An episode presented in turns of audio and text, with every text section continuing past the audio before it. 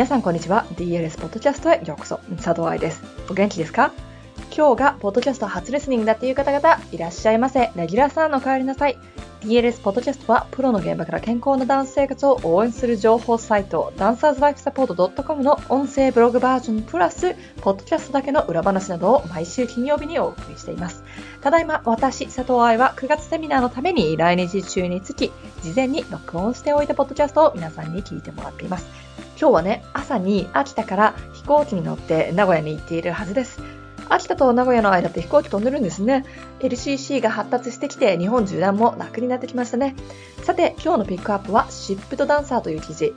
今、このポッドキャストを聞いている人の中に絶対に尻尾をしている人がいると思いますよ。今すぐに剥がすじゃないけれど、このポッドキャストを聞き終わった時にどう思うかを知りたいな。そういう人がいたらメールしてください。では、本文です。シップとダンサー。日本人生徒が留学してくるとよく見る光景。尻尾を張ってレッスンに来る。今日は湿布について勇気を出して書いてみます。というのは私、湿布についてよく知らないんです。知らないからリサーチしてみました。研究結果として使えそうなものが見つからなかったので知っている人はぜひ教えてください。私が見てみたところによると、1、研究が大雑把すぎ、つまりメソッドや種類、貼り方などが明記しなくって、研究結果がクリアじゃないものだったりとか、2、怪我の種類が多すぎて同じ場所とか怪我とかではなくて自己報告の痛みに関してなので効果がよくわからないというようなリサーチしか見つからなかったので当てにならなかったのですが探し方でも悪かったんでしょうか。ちなみにリサーチ研究といってもいろいろな質があります。使えるリサーチはある程度人数を集めてやっているものでやり方が統一していて比較的新しいものではないとちょっと信用できないかもなと思います。消炎鎮静剤の効果というところでも考えましたが、それは湿布だろうが塗り薬だろうが同じだろうし、肌から吸収されるもの VS 経口薬、つまり口から飲む痛み止めとどっちがいいのかなどもあまり出ていない。もちろん、イブロプロフィンなど研究がある程度されている非ステロイド系消炎鎮静剤はあるし、ダンサーの治療の一部としてこれらの摂取を進められることはあります。ただし短期間での服用であり、それと並行して治療リハビリを行っている時に限るんですけどね。ちなみに現場ではどうかというと、バレエ団で研修した時もダンサーを治療する時のセミナーに行っても、テーピングや糸目止めについての話はありますが、そして塗り薬を使っているところもあったけれども、と言ってもね、塗り薬については使ってる専門家に聞いたらよくわかんないけど効く気がすると言われました。私自身はバレエ学校で湿布を使ったことはありません。生徒たちが冷えピタをトーパッドの代わりに使っているのを見たことはあります。効果があったらリカバリーなどにも使われているかなと思っていろいろ見てみましたが、売ってるものをオンラインで調べても、鎮静剤、もしくはスーッとする感覚、つまりメタノールが入っている以外、どんなものがあるのかよくわかりませんでした。鎮静剤スプレーっていうのは、私も舞台裏で最終手段として使うことがあります。すごく痛い。だけど踊り続けなきゃいけないというシチュエーションで、ダンサーが痛みのために踊りにフォーカスできなかったら、もしくは突然の痛みでバランスを崩したりして他の怪我につながらないように使うことはありますが、使うのは本番のみです。だって痛みをカバーしてるだけで怪我を治してるわけではないんですもん、こういうものってね。ただ、あとは3幕しか残ってないという場所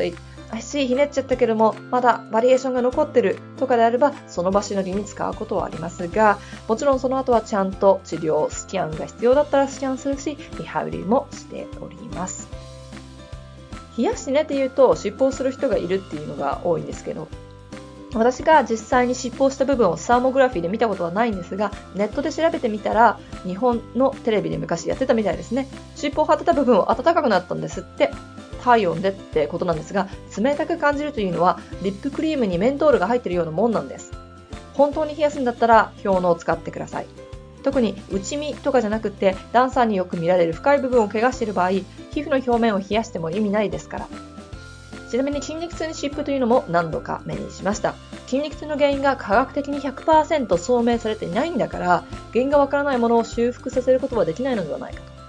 確かに痛み止めが入っている場合、痛みを感じなくなるだけで良くなってるとは言えないし、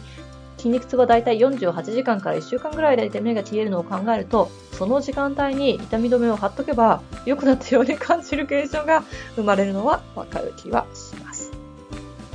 ということで、レッスン中に湿布をしても、レッスンの後に痛いなというのを貼っておいても、あまり意味がないと私は思います。しかもさ、汗かくわけだからかぶれるよね。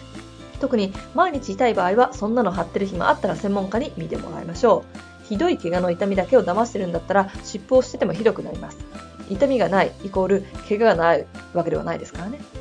プラシーボ効果ではないですが、それをやってると痛みが良くなってる気がするという人はいるかもしれませんし、症状によってはそれが大事な時もあるかもしれません。ただね、ゴミは増えてるから環境には良くないよ。弱い筋肉は強くしないと強くなりません。正しくないアライメントは湿布では治りません。使い方を変えなければダンサーの怪我は良くなりません。これは絶対です。いかがでしたか？私もね、日本で踊っていた時は当たり前だと思ってました。だって、整形外科に行っても、整体とかに行っても、みんな袋でくれるじゃないですか。だから、誰かお医者さんって言われる人がくれるから大事なんだなと思ってたんです。ただ、こっちで理学療法を勉強したり、各国のダンサーと仕事をしている時に全く見ないし聞かないし、やっぱりそれって何か裏があるはずですよね。ほら、日本のダンサーって世界各国にいるから、それが本当に効果が出たりとか、本当に良くなってるって分かったら、多分いろんな人が研究を始めたり使ったりとかすると思うんですよ。まあ、そういうことで、いつも普通にしている湿布というものを見直すきっかけになってくれたら嬉しいです。では、今週のポッドキャストはここまで。また来週お会いしましょう。もしくはどこかセミナーでお会いしてる人ももういるかもしれませんね。ということで。ハッピーダンシング佐藤愛でした。